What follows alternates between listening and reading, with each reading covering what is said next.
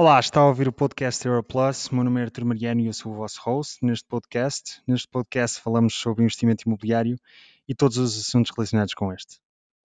Bem-vindos a mais um episódio. Ora, muito bem-vindos a mais um podcast uh, da Aeroplus. Vamos aqui trazer, eu tenho dito isto muitas vezes, convidados especiais, é sempre um convidado especial. Hoje tenho que voltar a dizer, porque também é uma pessoa que, cujo trabalho eu aprecio bastante e já tinha aparecido no nosso canal, a doutora Cília Meireles. É licenciada em Direito, tem um MBA, é atualmente deputada do CDS e um, pela, pelo facto de eu, de eu, a ter mencionado no passado e por, por uh, vocês sabem que a minha ideologia política também se assenta um bocadinho com aquilo que tem sido a política do CDS, eu uh, não podia deixar de a trazer ao podcast. Doutora Cília, muito bem-vinda ao nosso podcast. Olá, muito obrigada pelo convite. É uma honra para mim e um prazer enorme tê-la aqui, portanto não tem nada que agradecer. A honra é minha, eu é que agradeço. Ora bem, Doutora, temos aqui uma série de, de tópicos para falar e, portanto, eu vou ser uh, pragmático. Portanto, nós primeiro, vou, vou, só aqui fazer um resumo do que vamos falar. Ajudas do Governo uh, à economia em virtude daquilo que é o, o Covid-19 uh, e do impacto que ele trará. Uh, e eu aqui vou tentar que, que, esta parte seja curta, precisamente porque os últimos podcasts já têm incidido aqui um bocadinho e acho que já, já é um assunto relativamente bem explorado, mas gostava de ouvir não só a sua opinião, como também aquilo que é uh, a opinião do CDS de uma forma geral. Depois, uma possível correção do imobiliário nos próximos anos, onde eu lhe vou dar aqui uma visão daquilo que é a nossa posição na empresa, uma vez que nós dedicamos à análise de mercados do imobiliário, políticas eh, para suavizar essa possível correção, falarmos aqui também um bocadinho de mal parado eh, e depois possíveis imparidades na banca, que de resto é uma, e colapsos, que é um tema que a sua domina perfeitamente e portanto teria que teríamos que falar sobre isso. E depois também voltarmos um bocadinho atrás no tempo, portanto, nós estamos a ir eh, da atualidade para o passado, se quisermos, falar um bocadinho do programa de governo e do próprio Orçamento do Estado para 2020, um, ehm, onde nos vamos focar mais um bocadinho nas políticas fiscais e, em particular, naquelas que afetam o imobiliário. Ora bem, então para começar, estas ajudas do governo vou ser muito simples e muito direto. Eu tenho dito que elas são pequenas uh, em tamanho, comparativamente com outros países na Europa, portanto, uh, não falo em termos absolutos, porque isso naturalmente é muito difícil comparar, mas em termos relativos, por exemplo, comparado com comparado, por exemplo, com a Itália, que tem, um, que tem uma previsão de queda de PIB similar à nossa, uh, atacou muito, muito mais prementemente o problema e com um volume de ajudas uh, maiores. E também, não só em volume, como na própria tip, tipologia, que se tratam essencialmente de empréstimos, deferimento de impostos, antecipação de receita e uma pouca parte de injeção de capital efetivo na economia uh, nos layoffs. concorda comigo? Qual é a sua opinião, de uma forma genérica? Concordo. Eu acho que estas medidas têm, dois, eu diria, dois problemas. Eu vou começar pelo, pelo problema do fim. Eh, o problema é que elas não estão a funcionar. Este é o problema. Eh, passou um mês e meio, não é? O estado de emergência acaba hoje e, eh, na realidade, há muito poucas empresas que tenham recebido um tostão, seja em layoff, seja em crédito, seja no que for. Aliás, eh, estando a falar de, de, imobiliária, é bom lembrar que, por exemplo, o IMI é um imposto que é pago em maio, pelo menos uma das prestações é paga em maio, e até agora o que sabemos é que vai ter que ser pago normalmente, o que significa que muitos proprietários não vão receber as rendas dos seus imóveis, mas vão pagar o IMI. Eh, neste imposto não há sequer diferimento de pagamento. Portanto, eu acho que o primeiro problema é este. O que se passa no layoff é que, para a esmagadora maioria das empresas que pediram layoff, o dinheiro não vai chegar, e estamos a falar em muitos casos de empresas que pediram em meados de março, e portanto já vão, já vão ter que pagar dois salários sem esta ajuda, e, portanto, eh, ou não pagar, porque muitas não terão dinheiro e até se começarão a arrepender de terem ido pelo layoff, ao invés de, de terem feito experimentos e isso é grave, porque isto não são, o layoff na realidade é uma ajuda à empresa, mas é sobretudo uma ajuda ao emprego. É, e por isso é particularmente grave que não tenha funcionado, e ao mesmo tempo que isso, isso leva-me à, à segunda crítica que estava a falar, do tipo, as ajudas em porcentagem do PIB em Portugal são pequenas, são das mais pequenas, comparando, por exemplo, com a Itália, sim, mas então se comparamos com a Alemanha, é, e portanto eu também acho que, que, que é bom ver, perceber aqui e perceber quando nós passamos muitos anos a discutir também finanças e qual era a, importância de ter contas certas, a importância de ter contas certas é precisamente numa altura como esta eh, o país conseguir ter meios para ajudar a ser a economia. Eu acho que o Governo desenhou aqui um programa que tem, em que as ajudas são poucas e são sobretudo através de crédito e através do sistema bancário. Porquê? Porque a verdadeira razão para isto, eu acredito que é o governo não ter dinheiro para fazer ajudas diretas. Eu preferia que isso fosse dito com clareza, ao invés de andar a fazer proclamações de que não há austeridade e de que está tudo bem, quando depois nós percebemos que há aqui coisas que o país não tem meios. O país tem uma dívida pública que é altíssima e lá está, e as contas públicas certas são contas públicas com, com muitos custos fixos, que pesam muito.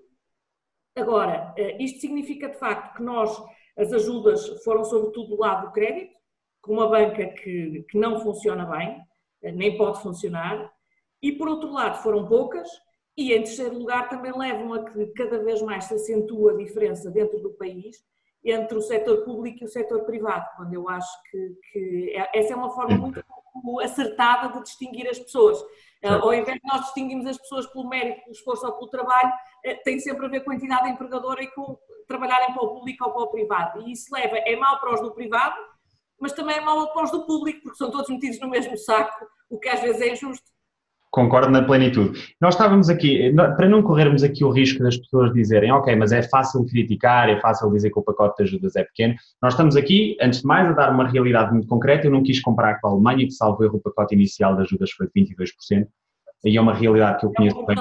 Sim, mas, mas eu, eu quis dizer, note, eu sei que Portugal não pode ter um pacote de ajudas igual ao da Alemanha, eh, mas é importante, é importante ser transparente e explicar às pessoas que Uh, uh, lá está o, o, facto de nós funcionarmos muito numa base de chapa ganha, chapa gasta, digamos assim, como país, depois leva a que nestas alturas tenhamos menos margem de manobra do que tem outros países. E por isso é que é importante, quando em anos como estes últimos que nós tivemos, por isso é que era importante que estes anos tivessem sido utilizados para ter políticas mais competitivas do ponto de vista da economia, porque isso permitia que nós estivéssemos agora mais preparados. E, portanto, claro. quando e aproveitar a própria. Não, eu, passei, eu passei quatro anos a dizer isto é uma oportunidade perdida. Nós vamos passar 20 anos até voltarmos a ter uma oportunidade como esta. Não estamos a aproveitar como deveríamos.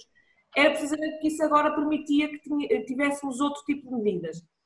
E em segundo lugar, eh, também as críticas que eu tenho feito ao governo são muito mais do ponto de vista do funcionamento eh, e das medidas não estarem a chegar, porque vamos lá ver. Eh, eu percebo que nós não conseguimos ter um pacote de ajuda de 20% do PIB, mas não percebo que o layoff demora um mês e meio a chegar a uma empresa. Claro, claro, é incompreensível.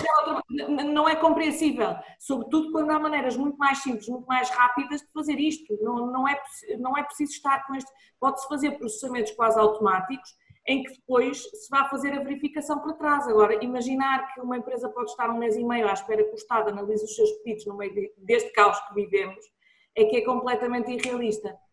Certo.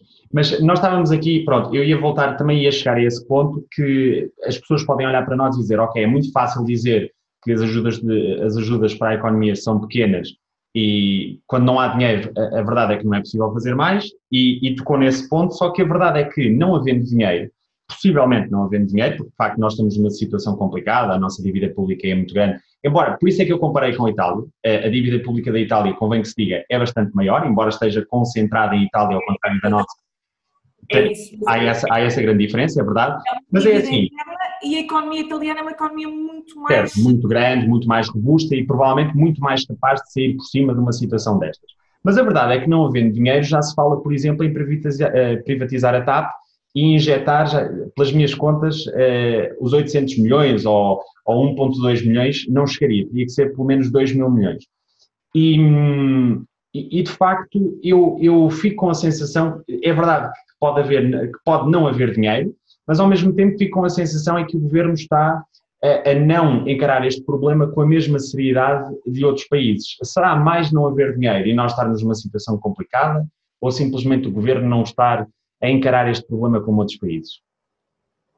É, eu acho que são, é as duas coisas, não é? é? E tem sempre a ver com, com também com prioridades. Eu acho que é, a prioridade às bandeiras e às questões que, que são muito discutidas e muito mediáticas, como é o caso da TAP, depois também leva, porque eu percebo a importância de uma empresa como a TAP, mas também não me venham dizer que a TAP é mais importante do que 100 mil empresas, microempresas que estão uh, no mercado, não é? Portanto, uh, é, esta de. Só que lá está, as 100 mil empresas se calhar não fazem uma manchete, a TAP faz. e por isso, daí esta concentração, eu acho, má, e, mas que é crónica em Portugal, nos problemas das grandes empresas ao invés de nós percebermos. Por isso é que eu preferiria, por exemplo, um sistema de apoios em que eu percebo que não é possível e de fazer entrar a fundo perdido nas empresas tudo o que elas perderam neste nenhum país, por mais que tenha meios, vai conseguir fazer isso. Mas às vezes mais vale para empresas, por exemplo, pequenas, estabelecer-se um limiar em que o apoio fosse automático, mesmo que insuficiente, mas que fosse automático, do que estar a fazer esta via sacra eh, de, de, pedidos e fiscalizações e apoios que demoram um mês. Se calhar mais valia o apoio para o layoff ser um bocadinho mais pequeno, mas demorar um dia. Eu, eu estava-me a lembrar, por exemplo, do caso suíço, que tinha um sistema que era um apoio a fundo perdido para microempresas, em que as empresas descarregavam um impresso da Segurança Social e no, no dia útil seguinte à submissão do impresso tinham dinheiro na conta. E o dinheiro era uma porcentagem da sua faturação. E aqui convém dizer que o governo teve imenso tempo para se preparar, não é? E, e dir-me-ão, mas também houve empresas que não receberam o que precisavam e houve empresas que se calhar receberam sem precisar. É verdade, não há, não há nenhum sistema de emergência perfeito, isso não existe. Claro. Mas eh, já que nós temos esta, este problema de falta de dinheiro, se calhar também era uma boa medida. Nós temos discutido muito o que é que vem da Europa, o que é que não vem, como é que é e se começássemos a discutir aquilo que depende de nós, porque simplificar as coisas depende de nós. A complicação é um problema económico que, só, que está nas nossas mãos resolver. E sim, nós vamos precisar de dinheiro, isso não está nas nossas mãos resolver, ou pelo menos não está só nas nossas mãos, mas simplificar está só nas nossas mãos. E o que eu vi eh, não foi nada um movimento nesse sentido. Até porque o governo teve aqui muitíssimo tempo para se preparar, não é? Ao contrário desse caso suíço. Estamos a falar de, dos primeiros alertas de uma, de, de, uma pandemia foram em 29 de dezembro, não é? Portanto, é, é verdade que, que se dizia... Mas é, eu estava a dizer isto a vários níveis. Ou seja, houve a questão de, primeiro, a pandemia demorou muito mais a chegar a Portugal do que a outros países. Quer dizer, nós conseguimos ver o que aconteceu em Itália e em Espanha. Isso é uma questão. Mas também outra coisa, desde o pedido dos layoffs até aos pagamentos, correu, que é sensivelmente um mês ou uma coisa do género, portanto, houve imenso tempo para a máquina estar afinada, não é? Note-se, o, o, problema dos layoffs, eu vi muita gente dizer que os funcionários da Segurança Social não, não estavam a trabalhar bem e depois vinham os funcionários a dizer, mas nós trabalhamos. Eu não estou a duvidar dos funcionários da Segurança. A questão aqui é preciso perceber-se, não é uma avaliação do trabalho dos funcionários da Segurança Social. A avaliação é de não ter criado um processo que fosse de verificação praticamente automática. O facto de ir um fecheiro com PDF e outro fecheiro com Excel e ter, ter tido que haver uma análise em que havia grande intervenção humana e pouco automatizada e pouco simplificada é que leva a que depois as coisas demorem muito tempo e que haja erros, porque depois eh, alguns dos erros eu pelo menos percebi falando com a ordem dos contabilistas que tinha a ver com alguém que queriam fazer alterações, tinham que mandar outros fecheiros e depois os e-mails confundiam-se no sistema. Ou seja, eh, a maneira como o sistema foi desenhado é que está errada. É demasiado complexo exige demasiado esforço de quem está do lado lá, porque aos funcionários da Segurança Social, se lhes dizem que têm que verificar e que têm que verificar tudo, é evidente que eles o vão fazer e que isso vai levar tempo. E convém também dizer já agora que, que o...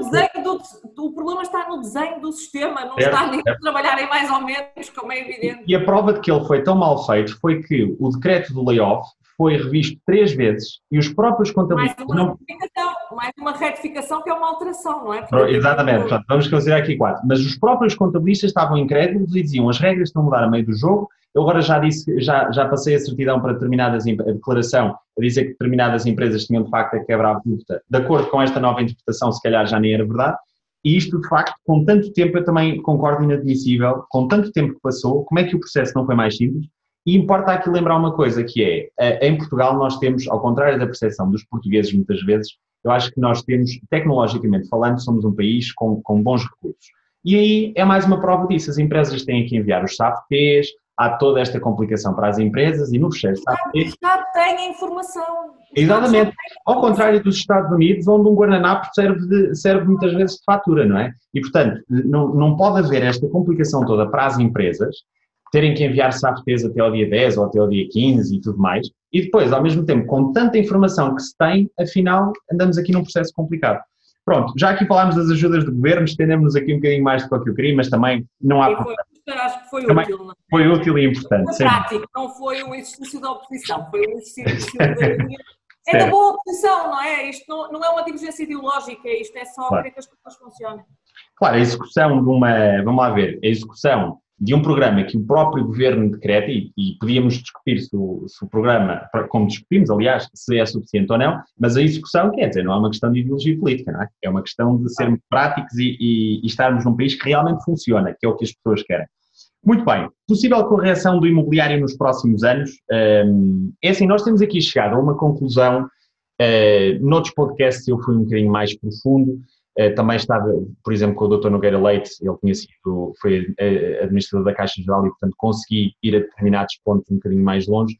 Mas aqui, se calhar, vou dar uma visão mais superficial. A nossa posição, de uma forma resumida, é que o imobiliário contribuiu, a parte do turismo, para aquilo que foi a recuperação interessante que, a economia portuguesa teve nos últimos anos, interessante e inegável, que teve nos últimos anos. No entanto, isso levou a uma um, sobrevalorização dos preços.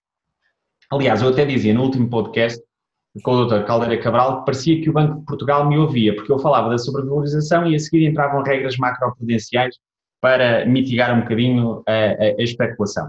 Mas atualmente estamos num mercado, na nossa opinião, sobrevalorizado, em Portugal como um todo, e depois há mercados bastante mais influenciados, como Lisboa, Porto e no Algarve, determinados mercados. Isso foi alavancado muito pelo alojamento local, eh, pelo capital estrangeiro que veio, desde os programas de, de, de atração de capital estrangeiro, como visto Gold, os vistos Gold, o programa de residente não habitual e tudo mais, que têm bastante mérito na atração de capital estrangeiro e com, com os quais eu concordo, mas a verdade é que isto levou a uma sobrevalorização e, e depois o fator até mais importante foi o aumento dos rendimentos, dos rendimentos nesta, nestes, nestes últimos anos recentes e a diminuição das taxas de juros, quer em base, quer em indexante, eh, por parte dos bancos. Portanto, esta é a nossa visão. Nós vivemos numa, numa, num mercado sobrevalorizado. Isto pode vir, o Covid-19 pode vir aqui acelerar aquilo que pode ser uma correção.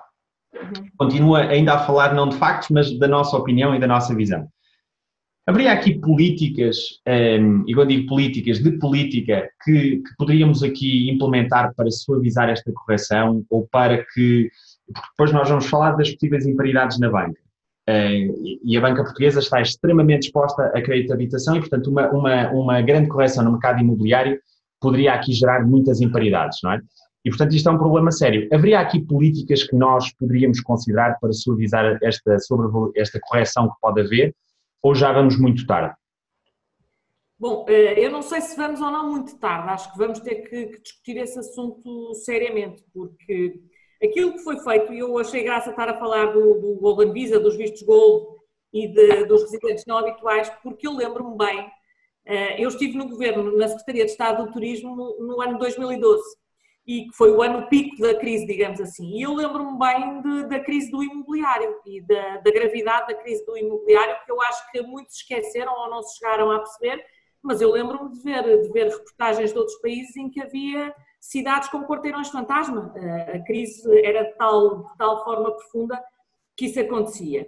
E estes programas, quer os residentes não habituais que já existiam, mas que mais ou menos nessa altura eh, passaram a ser efetivos, porque, entretanto, a administração tributária interpretava-os mal e fazia liquidações adicionais e, criava, criou aqui algumas confusões com alguns pensionistas, creio que suecos na altura, e os vistos gold que foram criados nessa altura. Uh, o, que é que eles, o que é que isto era, no fundo? Isto foi uma maneira de um país que não tinha meios, que estava sob um programa de assistência, uh, que tinha um problema financeiro gravíssimo, portanto, não, não tinha dinheiro para ajudar, eh, criar maneiras de encontrar procura para o imobiliário que existia, porque havia uma grande oferta já construída, havia capacidade que não estava a encontrar escoamento. Portanto, isto foi uma maneira, e isto relacionava-se muito com o turismo, porque grande parte desta capacidade imobiliária estava concentrada no setor do turismo. Eh, e, e de facto isto funcionou funcionou, eu acho, aliás, funcionou tanto que até levou a uma certa inflação no mercado imobiliário, né? sobretudo no Porto e em Lisboa, isso notou-se, quer no mercado imobiliário, quer no mercado de arrendamento. Agora, eh, eu também acho que quando se olha para aqui, eu vi muitas vezes olhar para aqui para, as, para, os, para os inconvenientes disso, para as rendas demasiado altas, para as casas demasiado altas, eh, temos que olhar para os dois pratos da balança, porque se é verdade que isso acontece e aconteceu, também é verdade que, que, este, que esta movimentação criou muitos postos de trabalho e criou uh, muitos trabalhadores, trabalhos por conta própria e muito rendimento para as pessoas, não é? Eu, eu tenho Teve um papel interessante naquilo que foi a, a recuperação económica do país. Claro, não é? nós, nós não podemos querer, eh, não, há, não podemos querer, desculpem, mas sol na era e chuva no naval, não é? Nós não podemos querer um boom do alojamento local, do turismo e tudo e depois imaginar que o imobiliário vai continuar a estar ao mesmo preço, porque isso é impossível. Ou que, ou que os turistas não vão andar nas cidades e que não, não vamos ter os sítios cheios de turistas. Claro que vamos. É, mas lá está, agora eu acho que vamos ter o um problema ao contrário Agora vamos deixar de ter essa valorização, vamos ter provavelmente uma desvalorização, as rendas vão baixar, as casas vão baixar, só que o dramático é que há muitas pessoas que vão ficar sem emprego, não é? O problema está aqui. Como é que não há uma, eu acho que não há uma solução milagrosa eh, para se construir políticas que impeça esta desvalorização. Eh, há algumas coisas que se podem fazer. Eu acho que uma delas, do ponto de vista da, da construção que tem a ver com a simplificação e depois do ponto de vista de, do arrendamento, que eu acho que, que, poderia ser uma saída interessante para muito imobiliário e vai ser uma saída, eh, não sei se interessante, mas absolutamente indispensável uh, para muito alojamento local, portanto eu acho que o mercado, sobretudo as tipologias relacionadas com o alojamento local, os T0s e os T1s uh, vão surgir, sobretudo em, no Porto e em Lisboa, porque dificilmente acho que isso deixará de acontecer. Eu acho que convém nós, de uma vez para sempre, eh, termos uma política, quer de arrendamento, quer fiscal, relacionada ao imobiliário, que tenha. Eh, o ideal para mim é que seja competitiva e não seja penalizadora, porque nós temos é o contrário, nós temos uma política fiscal baseada na ideia de que os proprietários fizeram alguma coisa de errado e são pessoas, de uma maneira geral, que precisam de ser castigadas pela política fiscal. Certo. Na é. parte 3 temos que discutir isso com pormenor, até porque contraria uma da, das bandeiras do, do próprio governo, da, da, habitação acessível e tudo mais, e depois enchar com os proprietários. Não, é, é, é, eu acho que nós, nós temos uma opinião pública de tal maneira intoxicada por algumas ideias que se criou a ideia de que com mais difícil nós tornarmos o, o arrendamento para os senhorios, mais arrendamento haverá. É preciso ver que. É precisamente ao contrário, não é? É precisamente ao contrário. E, e uma de, um dos. Também há algumas coisas que foram boas para o arrendamento. O facto, por exemplo, das taxas de juros estarem muito baixas leva a que as pessoas procurem outras formas de aforro, outras formas de terem a sua poupança e de terem um rendimento. E o arrendamento surgiu aqui para muitas pessoas como uma possibilidade. Mas é óbvio que se lhes dizem, olha, eh, de um momento para o outro a legislação pode mudar e deixa de receber as rendas e não tem maneira nenhuma de se defender, é evidente que as pessoas vão procurar outras coisas, porque uh, as pessoas não querem ter uh, um rendimento, uh, como aconteceu durante muitos anos em Portugal, empatado durante, durante décadas e durante gerações, não é? Preciso nós percebemos que há, há gerações que se viram impedidas de, de usufruir do, do seu património e daquela poupança. Certo. Agora, do ponto de vista da imobiliária, políticas que, que possam ajudar eu não sei, eu, eu aqui gostava, gostava muito de ouvir o setor, porque eu, eu, tenho dificuldade em perceber o que se pode fazer no imediato, para além destas medidas de, de emergência. Porque a tendência, eu creio que a tendência do que vamos ter agora são políticas voltadas para a obra e para o investimento público. O que eh, eu não acho necessariamente errado, acho que eh, pode ser a maneira da experiência portuguesa leva-me a crer que acaba por ser uma aplicação errada das políticas. Eu preferiria políticas mais voltadas para empresas e para o mercado que eh, dessem ajudas mais ou menos de uma maneira eh, o mais objetiva possível e que deixassem que o mercado se fosse adaptando. Este tipo de políticas, muito de fomento através da, da obra pública, eu acho que tem tendência para deturpar bastante o mercado. Criam alguma que tenham alguma capacidade de criação de emprego, óbvio, não é?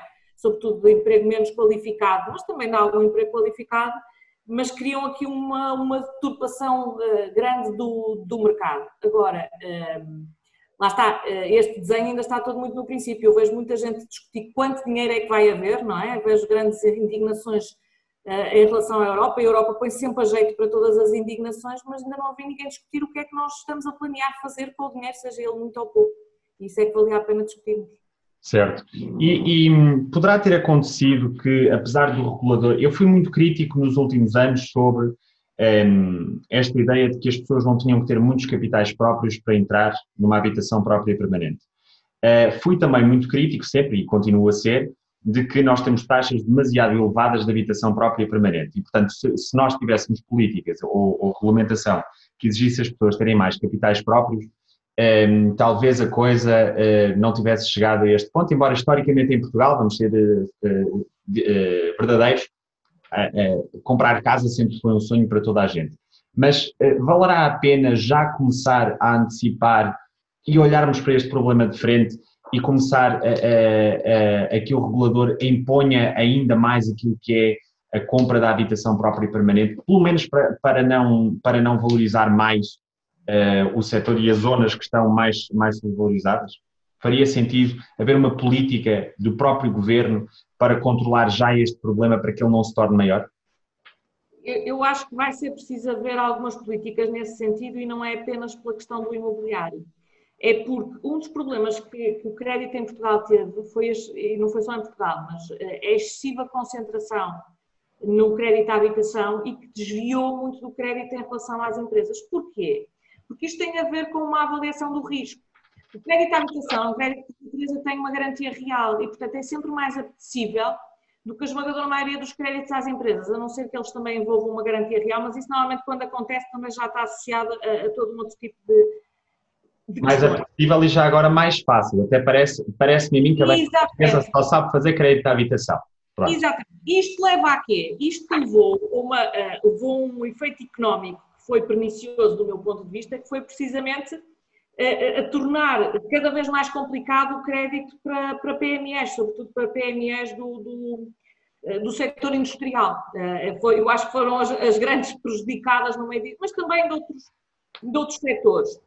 O que é que aconteceu agora? Eu acho que o regulador desta vez já esteve mais atento mas acho que também não vale a pena sermos cegos e fingir que não se, não estava a repetir exatamente o mesmo padrão que havia antes da grande crise. Estava-se a cair exatamente no mesmo padrão.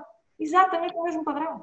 Nós continuávamos a ter critérios eh, muito grandes de exigências em relação às empresas, sobretudo em relação às PMEs, eh, em que nós víamos que, que, muitas delas não conseguem pura e simplesmente eh, aceder ao crédito ou a grande parte do crédito, e estávamos a ter um aumento quer do crédito à habitação, quer do crédito ao consumo. Porque, de uma forma geral, a banca percebe como muito menos arriscado o crédito. Já agora, esse crédito ao consumo era muitas vezes usado para financiar os capitais próprios que as pessoas tinham que ter nos créditos à habitação. Portanto, era um duplo problema. E é um duplo problema, é uma coisa que não. Ainda, ainda adiciono mais uma coisa que é os NPLs nas empresas, em Portugal, sendo altos, são mais baixos do que nas famílias. E, portanto, para mim, isso era uma solução, de facto, eh, e eu, por acaso, estava a ver que íamos mesmo convergir para aí, que é eh, ou o regulador, eh, potencialmente o regulador, efetivamente limitar aquilo que é a concessão máxima de crédito à habitação que pode fazer e ter que canalizar algum desse, desse, desse, desse crédito para as empresas. Isso, por acaso, leva-nos leva à questão da bocado, porque esse é, o, é um terceiro problema, não estava a falar, porque é um problema mais técnico. Mas, de facto, eu acho que o, que o, nosso governo concentrou os apoios às empresas nesta fase no crédito. Houve outros governos que foram mais por. por dinheiro é sempre dinheiro, mas por dinheiro é fundo perdido. Fundo perdido, certo. Eu acho que é por falta de dinheiro. E eu, conceptualmente, como o Banco Central Europeu é isso que está a fazer, não é? As políticas do Banco Central Europeu é de, são de injeção de liquidez na economia através da banca. E eu conceptualmente até prefiro um modelo em que o dinheiro entra naturalmente através da banca do que através de subsídios estatais que implicam sempre alguma escolha do poder público. O problema é que em Portugal a banca é irrealista imaginar que a banca tem capacidade para fazer isto, porque a própria banca ainda não saiu eh, completamente da crise passada, continua subcarregada de crédito mal parado, de NPLs, eh, e mais, e, e tem um, um, trauma grave de, de, de, risco e do crédito arriscado que andou a conceder.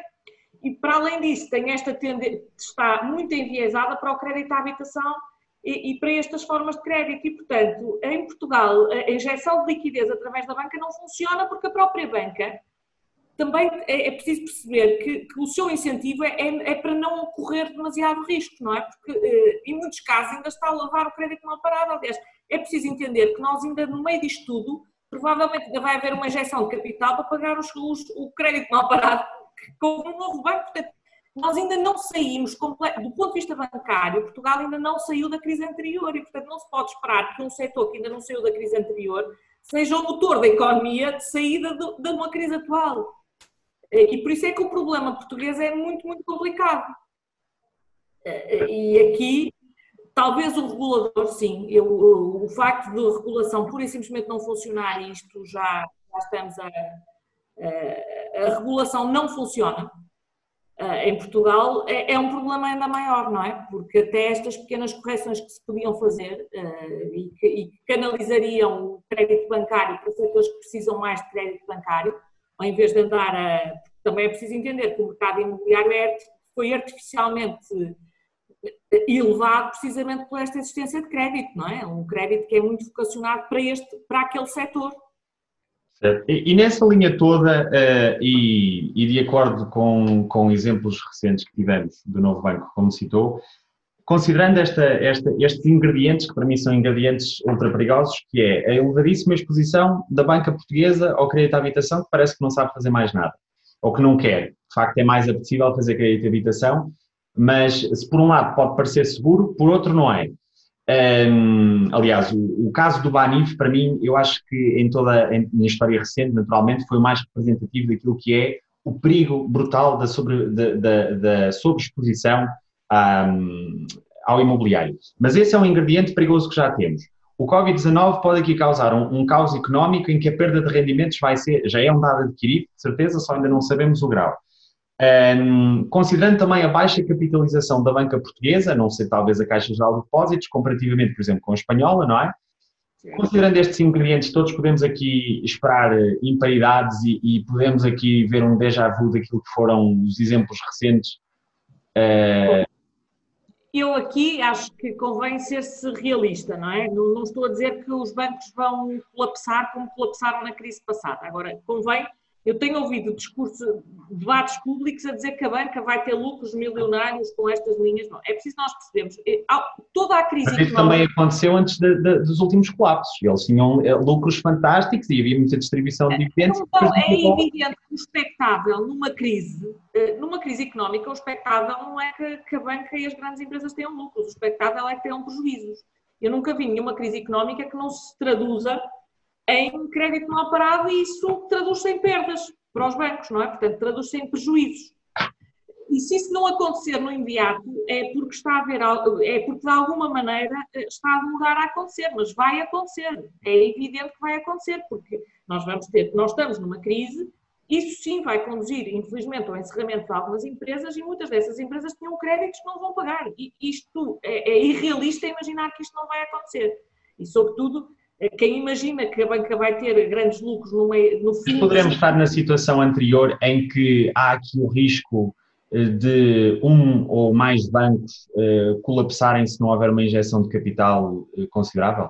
Não, acho que não, acho que neste momento não, porque o nível de risco que eles têm assumido não é tão, não é, não é nem de longe nem de perto tão profundo como foi na, na, na última crise. Agora, também acho que Sobretudo, eh, há aqui uma questão que é muito relevante e que também leva a, a este desvio do crédito para, para, a construção e para a imobiliária, que é o fator tempo. Em Portugal, as coisas demoram muito tempo. Uma insolvência demora muito tempo. O reconhecimento de uma perda demora muito tempo. Quando um banco tem uma garantia real, a verdade é que pode ficar com aquela garantia durante muitos anos, pode até ficar com ela valorizada no seu balanço exatamente como ela estava no momento em que foi constituída, e esperar que ela revalorize, não é? Certo. Foi o que a banca fez. Que, aliás, e a banca ainda continua de certa forma a fazer isso, ao não libertar vários NPLs que tem e, e, e de certa não é? forma a proteger o seu colateral. Faz sentido. Continua com eles ali, por isso é que por meros movimentos. A noção que se libertar, o valor cai a pique, não só de, de, do imobiliário em geral, como dos colaterais que tem. É? E é, é, evidente que enquanto mantém, enquanto mantém aquilo ali, pode manter, pode manter anos, e isso leva a que a situação financeira da banca, consoante o mercado imobiliário, se vá alterando, que é uma coisa que às vezes as pessoas não. Não acontecendo nada, um banco pode estar em má situação e depois em boa situação, não é?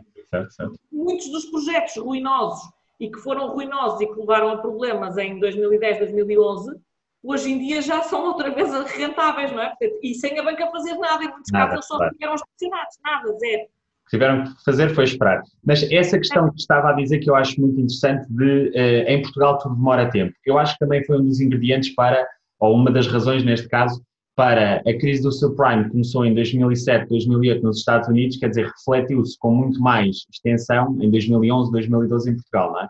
Portanto, leva tempo e de facto, mas eu acho que isso é um dado, se calhar, a nosso favor. É a altura de encararmos este problema de frente e dizermos, calma, não só as famílias podem aqui ter um problema sério, porque uh, o próprio valor do imobiliário, se calhar daqui a três anos, pode acontecer, eu não estou a dizer que vai acontecer, mas pode acontecer que o valor do imobiliário daqui a três anos não, não sirva sequer para cobrir o capital em dívida, a banca tem demasiado. Portanto, isto é um problema sério. Então, vamos passar já aqui para o terceiro ponto, uh, para depois também não nos alongarmos muito, que eu acho que é algo que, hum, enfim, que foi, foi até aquele vídeo em que eu trouxe uma ou duas uh, intervenções suas do Parlamento e que de facto me parece aqui uh, muito contraditório por parte do Governo. Eu, na altura, na, na, nas legislativas, fiz uma, uma avaliação extensa dos vários programas dos partidos políticos em Portugal. Uh, cheguei a fazer três ou quatro vídeos de meia hora cada um sobre o programa do Bloco de Esquerda, por exemplo, em que se focava muito na habitação acessível e na habitação social. Um, e depois o próprio, o próprio governo eh, PS também tinha uh, mais ou menos a mesma ideologia, defendia muito esta bandeira da habitação acessível, de que as rendas tinham que ser acessíveis a toda a gente, mas a verdade é que nos últimos tempos, e, e, e com o Orçamento de Estado 2020 isso ficou ainda mais vincado, estão a encharcar, se me permitem o termo, os proprietários de imóveis com impostos. Um, e poderia aqui citar algumas coisas. Primeiro, falou-se no englobamento de rendimentos perdiais, um, tema no qual eu agradeço à Soutora por, por, por nos ter defendido, uh, à Soutora e não só, ao CDS em geral, e é por isso que eu às vezes sou muito crítico daquilo que é as pessoas não perceberem que a direita clássica em Portugal está a perder valor e como isso uh, tem um impacto direto. No agravamento de IMI para prédios em ruínas, que tem dado uh, muito que falar e eu tenho que fazer vídeos extensos sobre isso, até porque a aplicação corre mal. No AMI, o tal imposto sobre o imobiliário de luxo, que às vezes não é luxo nenhum, basta que o total da soma dos VPTs passe uh, 600 mil euros, no caso da pessoa ser singular, aquilo até são ruínas, tem VPTs, e então é mais um imposto. E no Orçamento do Estado, no último, até o próprio IMT aumentou uh, de 6% para 7,5% em transações, verdade seja dita, grandes, de mais de um milhão, mas o agravamento do IMI onde pode triplicar no, de um ano para o outro, ainda me pareceu mais, uh, mais perigoso e mais uh, berrante. Não está o governo, porque é essa a minha opinião, a ser incongruente naquilo que é, por um lado, defender esta ideia da habitação acessível e rendas baixas e, e, e depois a fustigar a iniciativa privada a este nível com impostos? Sim, eu acho que acho exatamente isso. Acho que nós temos um discurso público de ajuda à habitação e de querer cada vez mais habitação e habitação acessível, e isso faz-se faz sobretudo através da rendimento. Até porque em Portugal nós temos de facto um peso muito grande da habitação própria, o que eh, se traduz num problema para os bancos, mas se traduz também muitas vezes num problema para as pessoas, porque, porque o mercado é muito rígido, quer dizer, uma pessoa se, se quiser mudar de cidade, por exemplo, se, se aumentar a sua família, se tiver alterações na sua vida, vê-se muito aflita, porque tem ali um encargo em que depois basta uma oscilação de mercado em que a vida fica completamente uh, parada, digamos assim, e isso não é bom. E com essa oscilação de mercado, muitas vezes nem consegue vender o imóvel porque está num, numa, numa situação pior, o imóvel vale menos e, portanto, nem o consegue vender. Exatamente, exatamente. Pronto. Como é que isso se resolve? É havendo arrendamento e arrendamento acessível. Porquê é que isto também aconteceu? Porque durante muitos anos, e é preciso que se diga, era mais barato comprar uma casa do que arrendar uma casa, o que é uma, uma absoluta deturpação do mercado, não é? Eu diria, eu chamava, eu chamo muito desses créditos à habitação, são quase arrendamentos financeiros, não é? Em que é mais barato pagar ao banco do que pagar ao senhorio e depois no fim, fica-se ao fim de 30 anos fica-se com a casa e do outro lado não se fica, claro que é evidente que qualquer pessoa racional escolhe esta opção. E isso levou depois a muitos problemas, não é? Porque depois vem uma crise e lá está, é, é não houve entrada, depois o, o, de, o, que deve ao banco é superior ao valor do imóvel, a todos estes problemas. Por outro lado, porquê é que isto aconteceu? Aconteceu porque o arrendamento em Portugal teve parado durante décadas, durante muitas décadas, não é? Eu acho que desde o congelamento de rendas, que, que, que é uma coisa do tempo do salazarismo, nas, nas, sobretudo em Lisboa e Porto, há aqui um congelamento grande, e depois, o que se tentou fazer uh, alguns em 2011 e 2012 foi, de facto, protegendo as pessoas que, mais frágeis e mais idosas e que já estavam há mais tempo nas casas, foi tentar introduzir o mínimo de funcionamento do mercado. É verdade que, com o grande aquecimento que houve pelas, pelos não residentes e pelos vistos gold eh, e por todo o setor do turismo, as duas coisas ao mesmo tempo levaram a um inflacionamento das rendas, não um inflacionamento das rendas grandes. Como é que eu acho que se devia ter resolvido o inflacionamento das rendas? Através de mais construção, por um lado, sim, aumento da oferta. Eh, não percebo porque é que nunca se falou disso. E em segundo lugar, também de política de cidades e política urbana, que é uma coisa que não existe em Portugal. Nós temos, e é preciso que isto se diga, sobretudo nas duas áreas metropolitanas, nós temos uma política de transportes que é muitíssimo deficitária. Isso leva a que as pessoas queiram viver ao pé do sítio em que trabalham. Ou seja, leva a que não haja uma boa distribuição entre, entre áreas mais residenciais e os centros da cidade. E é isso que depois significa que as pessoas que têm que se afastar, que são as que têm menos possibilidades, tenham de facto uma qualidade de vida que não é aceitável, porque passam três horas por dia em transportes públicos, com tudo o que isso significa, com filhos que, que, que vão à escola, que vêm da escola, com, com, tudo o que isso significa de cansaço. E nós muitas vezes queremos resolver através de, eu diria quase, congelamento de rendas, que as pessoas vivam todas nos centros das cidades, eh, quando isso não é por acaso que isso não acontece em país nenhum do mundo. E não é por acaso que na Alemanha acontece precisamente o contrário. É precisamente, eu vivi lá cinco anos, portanto conheço bem, é precisamente porque o, o, não a qualidade, porque às vezes nós temos a percepção, ah, é tudo mau em Portugal e nós, eu acho que somos um país absolutamente fantástico e, e com recursos tecnológicos fantásticos. Não a qualidade, mas a eficiência das coisas, o facto de funcionar. Na Alemanha os transportes públicos são muito bons, uma pessoa não tem problemas de viver no centro porque os transportes públicos são eficientes, funcionam. Aqui em Portugal é precisamente o contrário, aliás, por isso é que antes do alojamento local víamos os centros uh, uh, históricos de Bolutos, não é? Ia para o outro. Claro. Claro, eh, sim, isso, isso, é outra coisa que eu não estava a falar, não é? Mas eu ouvi muito falar da gentrificação. Eu sou do Porto, eu sei o que era a Baixa do Porto. Imaginar que, que, que aquilo estava cheio de, de portuenses que lá viviam, quem vivia uh, eram as pessoas que não tinham que não tinham absoluta alternativa, que estavam ali há 30 e 40 anos, muitas vezes já com a idade muito avançada e em casas sem condições. É preciso que se perceba isto. Os centros da cidade estavam completamente uh, abandonados.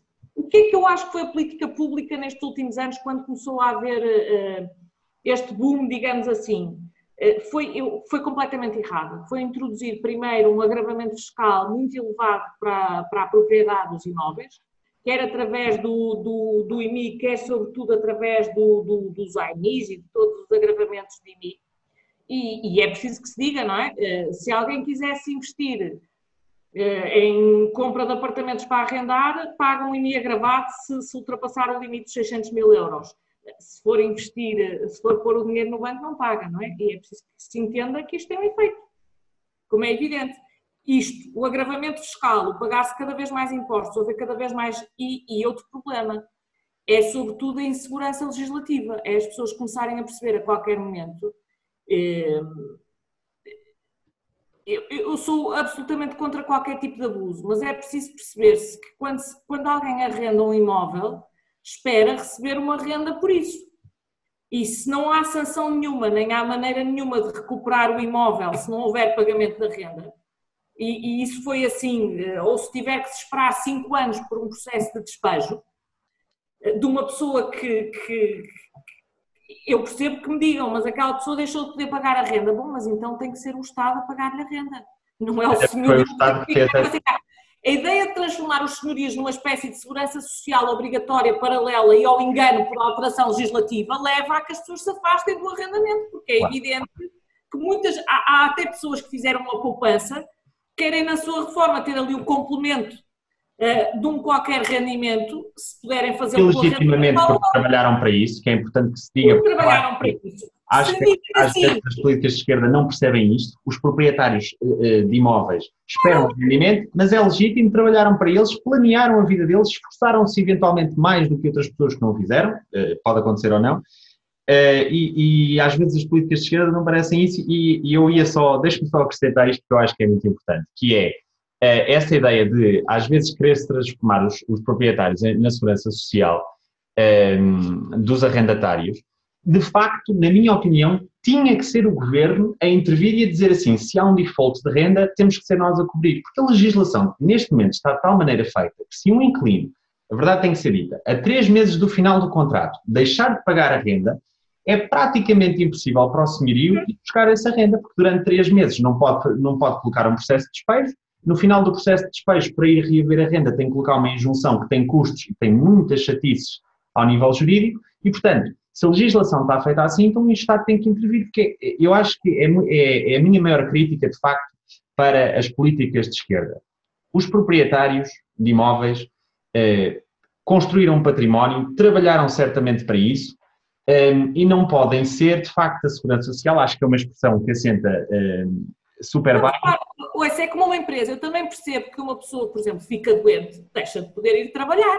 Claro. É uma injustiça se ficar sem rendimento, mas não é o patrão, nem é a empresa que lhe vai pagar o rendimento, é a segurança social. Eu também percebo que uma pessoa que fique sem rendimento, que não possa pagar a renda, é, que, não possa ficar sem casa. Agora, ou o Estado lhe paga a renda ou, que, ou arranja maneira de lhe encontrar outra casa. Mas há um paralelo com a segurança social. O, o, o, neste momento, o proprietário, em categoria F, paga uma taxa especial de 28%. Nem vou entrar na B para não complicar. Essa é a comparticipação à segurança social. Portanto, o Estado tem que ser a segurança social do proprietário. Se o proprietário paga impostos sobre as rendas e no final fica totalmente desprotegido, qual é a política efetiva que realmente um, um, um governo, que tem até uma bandeira da, da habitação acessível, está a fomentar o mercado de arrendamento? De que maneira? no fundo está a tirar as pessoas que têm isso de menos casas, mais, menos casas levam a que as rendas sejam mais altas porque há menos oferta para a mesma procura, e, portanto é por isso que eu, que eu digo, isto é uma total contradição ideológica. Ah? Sim. É exatamente isso, e sobretudo é uma contradição ideológica que infelizmente se vai sentir durante décadas, porque os arrendamentos fazem que as pessoas mas vamos esperar que as pessoas que, que nos estão a ouvir, uh, e nós felizmente já começamos a ter alcance, que percebam agora na prática aquilo que eu às vezes digo nos vídeos, daquilo que são políticas de esquerda e políticas de direita relativamente ao imobiliário e que percebam muitas vezes porque é que eu fico tão chateado e me dói tanto que de facto o CDS nas últimas eleições tenha sido tão mal uh, apoiado pelo eleitorado. E eu tenho a certeza, eh, quanto a isto eu tenho que dizer uma coisa, eu tenho a certeza absoluta e todos os partidos têm coisas boas e, e coisas más, mas eu tenho a certeza absoluta que o CDS foi, eh, nas últimas eleições, mal representado por desconhecimento, porque um, eu, eu não acredito que uh, proprietários, por exemplo, de imóveis que nos estão a ouvir, não concordem com aquilo que aqui foi dito, e o CDS foi, na realidade, o PSD também, de facto, como eu analisei na altura, também tinha algumas medidas neste sentido, mas o CDS foi quem mais um, efetivamente foi congruente com, com esta linha de raciocínio. Mas, Soutora, voltando um ponto atrás, estava-me a dizer políticas de construção e políticas municipais, é o que pode ser feito. E... Municipais ou, ou municipais ou metropolitanas, não é? Certo, Também acho que vale a pena, eh, porque muitas vezes eh, funciona, a articulação entre municípios não funciona bem, sobretudo nas áreas metropolitanas, porque realmente numa área metropolitana isto é difícil nós queremos também ter sempre políticas municipais iguais para todos os municípios. E não é a mesma coisa um município com 3 mil habitantes que tem uma grande área, tem, tem determinados problemas, uh, municípios na área metropolitana do Porto têm outros problemas completamente diversos, não é? É preciso perceber se há pessoas que moram em áreas metropolitanas que eu acho que às vezes nem sabem bem que conselho é que trabalham e que conselho é que vivem, porque fazem parte de uma unidade.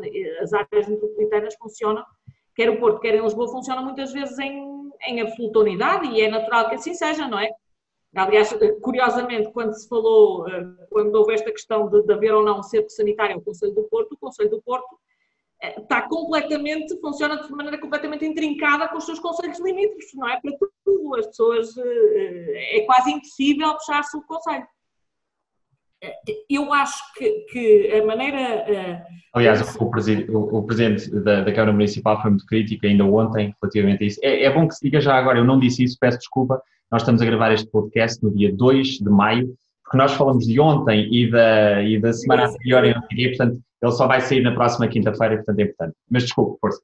Não, mas era isso que lhe estava, é, é isso que lhe estava a dizer. Muitas vezes eu vejo que as pessoas querem viver uh, porque, porque por causa disso, pelo tempo que demoram a ir e vir do trabalho, uh, pelas escolas, pela qualidade das escolas que têm, porque isso é que, que lhes dá qualidade de vida. E, portanto, eu acho que às vezes, uh, o, o, quer, quer os transportes, quer algum planeamento para zonas residenciais, uh, era muito importante, até porque isso também daria alguma qualidade de vida às pessoas, as pessoas viverem num sítio onde têm espaços verdes, onde têm boas escolas para os seus filhos, e nós termos eh, isso, eu acho que eu creio que isso ajudava muito, não é? Nós vemos às vezes uh, filmes norte-americanos com grandes metrópoles, há áreas, as pessoas trabalham nos sítios, residem nos outros e têm, e têm residências com qualidade de vida, com espaço, com espaços verdes, com e isso é importante.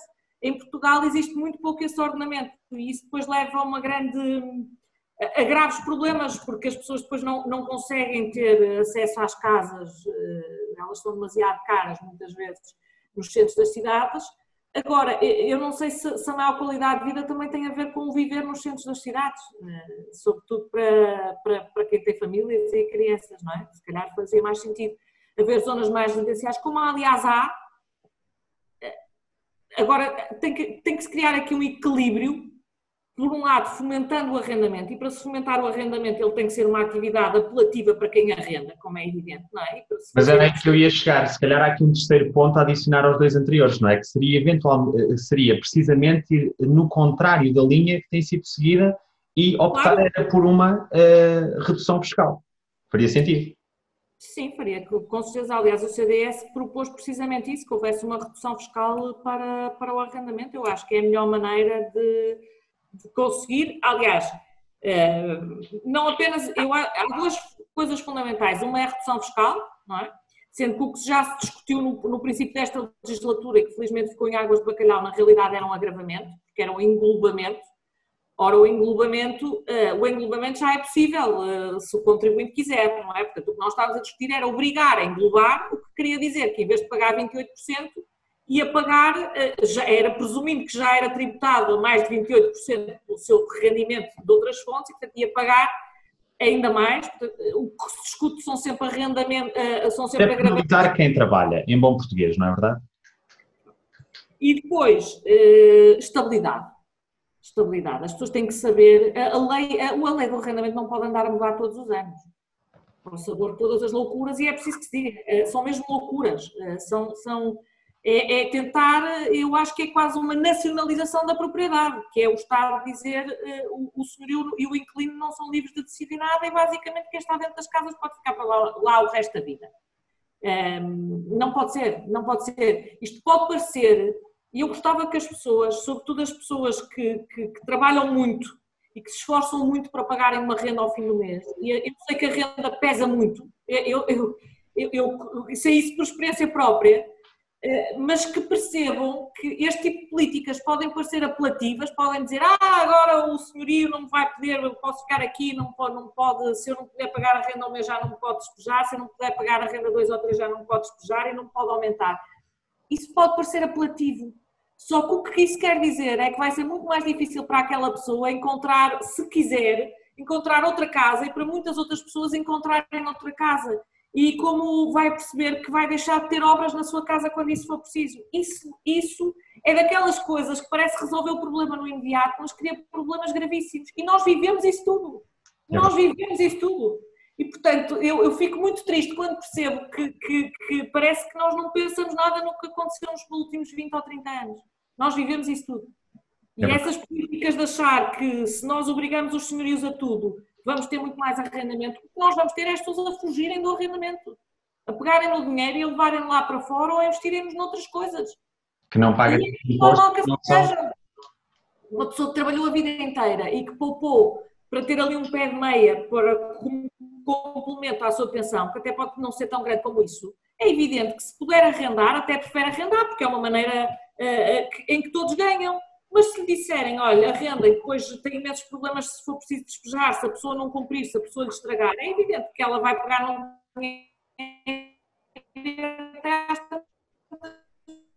prefere tê-lo no banco e gastar com moderação até ao fim da sua vida do que, do, do que investir. Isto, tem a ver com os incentivos que nós damos às pessoas. Uh, porque, porque é evidente que uma pessoa com, com 70 anos não, não, não vai querer investir numa coisa em que pode ficar durante 3, 4, 5 anos sem rendimento. Uh, isso é mesmo assim? Ou até, estamos aqui a falar de, de, de, uma pessoa que tem um imóvel na reforma e quer ali ver um complemento, ou até, acho que isto tem que se dizer, ou até de quem queira fazer disto um negócio, porque só favorece, na minha opinião, o Estado pela, pelo volume de transações que se cria e pelos impostos que, que naturalmente ocorrerão, mas também o próprio mercado de arrendamento, que neste momento é fraco em Portugal, que a cultura é fraca e, aliás, é, é das coisas que nós nos propomos a alterar nesta empresa e a contribuir pelo menos para isso, mas é precisamente isso. Portanto, mesmo quem queira fazer disto um negócio, não faz sentido uh, encharcar estas pessoas, dizer que se querem habitações mais baratas e encharcá-las, estas pessoas ou empresas, de uh, impostos. Último ponto, é por falar em encharcar estas empresas de, de impostos. O CDS foi uh, o partido nas últimas legislativas, e eu disse isso de uma forma muito aberta, que teve a coragem e a audácia de chegar à frente e dizer nós queremos uma redução da carga fiscal para as empresas séria e, e, e de números de facto muito mais baixos. E na altura eu fiz uma análise sobre isso e até equiparei àquilo que seria o conceito de trickle-down economics, que foi, uma, foi um, algo utilizado pelo Ronald Reagan nos Estados Unidos e que de facto levou a uma, uma da economia, mas que é muitas vezes criticado porque pode não funcionar, etc. É, é o último ponto que eu aqui tinha para discutir. Faria sentido, ainda mais hoje, dada esta, esta, esta situação de, de mais que certa, na minha opinião, crise económica que vamos ver nos próximos anos, ir precisamente no sentido oposto, de fomentar o mercado uh, empresarial baixando impostos desta forma? Ou seja, o, o próprio governo está, está, a propor aqui uma baixa de impostos, ou pelo menos deprimente, mas uma baixa de impostos agressiva faria sentido ainda mais hoje do que aquilo que fez sentido há oito meses atrás nas legislativas? Eu acho que faz todo o sentido. E a baixa de impostos, eh, muitas vezes diz-se, ah, vamos baixar os impostos às empresas e às pessoas. Baixar os impostos às empresas é baixar os impostos às pessoas, não é? É, é preciso que se perceba isso. É sobretudo investir para que as pessoas tenham cada vez mais emprego e, e mais bem pago. É, é isso. Eu não conheço nenhuma economia eh, que pague bons salários e onde as pessoas vivam bem, que não tenha um sistema fiscal empresarial competitivo. E basta olhar para a Europa, é? Eh, para, para se perceber isso. Para se perceber isso mesmo, que, que nos países onde a fiscalidade empresarial é mais competitiva, as, as pessoas ganham melhor e a longo prazo vivem melhor. Esse é que é o objetivo, acho eu, não apenas da política fiscal, mas da política no seu todo. Depois, por outro lado, não, lá está, nós estávamos há bocado a discutir apoios. Este, este caso da, da, pandemia, obviamente, é diferente de todo o resto. Mas eu vejo muitas vezes discutir-se apoios às empresas. Eu acho que, se calhar, antes de discutirmos o que é que o Estado vai dar às empresas, eu já vou ao conceito que o Estado vai dar, antes de discutirmos o que o Estado vai dar às empresas, convém discutir o que é que lhes vai tirar. Porque eu, se calhar, prefiro que o Estado dê menos às empresas, mas também lhes tire menos. É, esta nossa ideia de que, de que o grande patrão e o grande gestor é o Estado, eu acho completamente errada e acho até agressiva em relação às pessoas. O Estado não dá nada, nem às empresas, nem às pessoas que não as tire primeiro. O Estado não tem nenhum meio de se financiar que não sejam os nossos bolsos, direto ou indiretamente. Estes são os únicos meios. No, no passado ou no, no, presente ou no futuro, os nossos ou os dos outros, não há maneira nenhuma do Estado se financiar que não passe pelos nossos bolsos. E isso assim sendo, eu acho que se querendo fomentar a economia, a primeira medida não é dar mais, é tirar menos é, é deixar mais dinheiro onde ele está, em quem o produziu. Eu acho que isto é um bom um princípio, o mais saudável, um princípio mais simples. Em quem o produziu está agora, quem pode utilizar para produzir mais, não é? Burocracia, burocracia, complicação e implica também, eh, lá está, depois muitas vezes uma escolha do Estado que, eh, que, também é raiz de algumas coisas que funcionam muito mal e de, de, de, de, vícios e de corrupção, eh, que em Portugal tem alguma tradição. Eu acho que felizmente estão a melhorar, mas eh, nós temos também que perceber que quanto mais simplificarmos as coisas e não estivermos a tentar fazer esta função redistributiva económica, uma coisa é a função redistributiva do Estado ter meios para aqueles que são mais frágeis, que não podem trabalhar, que já são demasiado idosos, que são doentes, que estão a ver uma situação difícil, em ter políticas sociais a sério, certeiras e eficazes. Isso é uma coisa, eu, desse ponto de vista, eh, eu acredito que o Estado tem essa função. Outra coisa completamente diferente é o Estado intervir na economia, eh, privilegiando umas empresas e criticando outras. Isto são coisas diferentes. Do ponto de vista económico, eu acho que a economia é mais dinâmica, produz mais e a médio prazo uh, produz melhores salários e pessoas mais prósperas se, se deixar funcionar e que as empresas que trabalham mais e que têm mais sucesso sejam recompensadas ou pelo menos reconhecidas, aquilo que apenas não sejam prejudicadas para nós depois, para, quase para o Estado andar a, a geri-las uh, através de uma mega máquina que por isso simplesmente não funciona. É, é, tão somente isto. E por isso é que eu acho que uh, eu acredito na liberdade e na liberdade de, de, de, de concorrência na Europa. Uh, vejo com dificuldade que as nossas empresas vão para a Europa com uma carga fiscal maior que as outras e, portanto, já vão competir com, com o Estado a pôr-lhes uma mão atrás das costas. Eh, eu só queria que o Estado lhes deixasse as duas mãos livres e a cabeça fresca para investir e eu acredito que elas são capazes de coisas extraordinárias. Aliás, já têm sido mesmo com estas dificuldades todas. Acho que ficou bem patente aquilo que é a visão da Soutora e do CDS. Espero que as pessoas uh, ouçam, reflitam sobre isto e, e pensem se isto faz sentido. Algumas acharão que não, e é tão legítimo como as que acham que pensam, mas que pensem mais, era o meu, de facto era o meu repto, as pessoas pensarem mais sobre isto. Doutora, foi um enorme gosto e prazer tê-la aqui. Muito obrigada, gostei foi, foi mais meu do que seu, tenho quase a certeza absoluta, um, mas foi de facto um gosto enorme. Muito obrigado pela sua disponibilidade. Uh, um dia mais tarde uh, gostaria de a trazer novamente, depois desta, desta pandemia passar, e de voltar eventualmente a falarmos daquilo que, que são as alterações que possam ocorrer no imobiliário e da política do CDS e a sua própria visão pessoal. Muito obrigado, está bem? Um beijinho. Vou só pedir da audiência.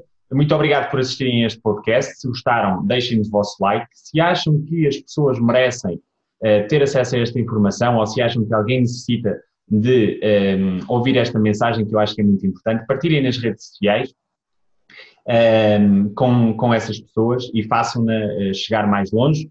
Uh, muito obrigado, até ao próximo podcast. Fiquem bem, bons negócios imobiliários.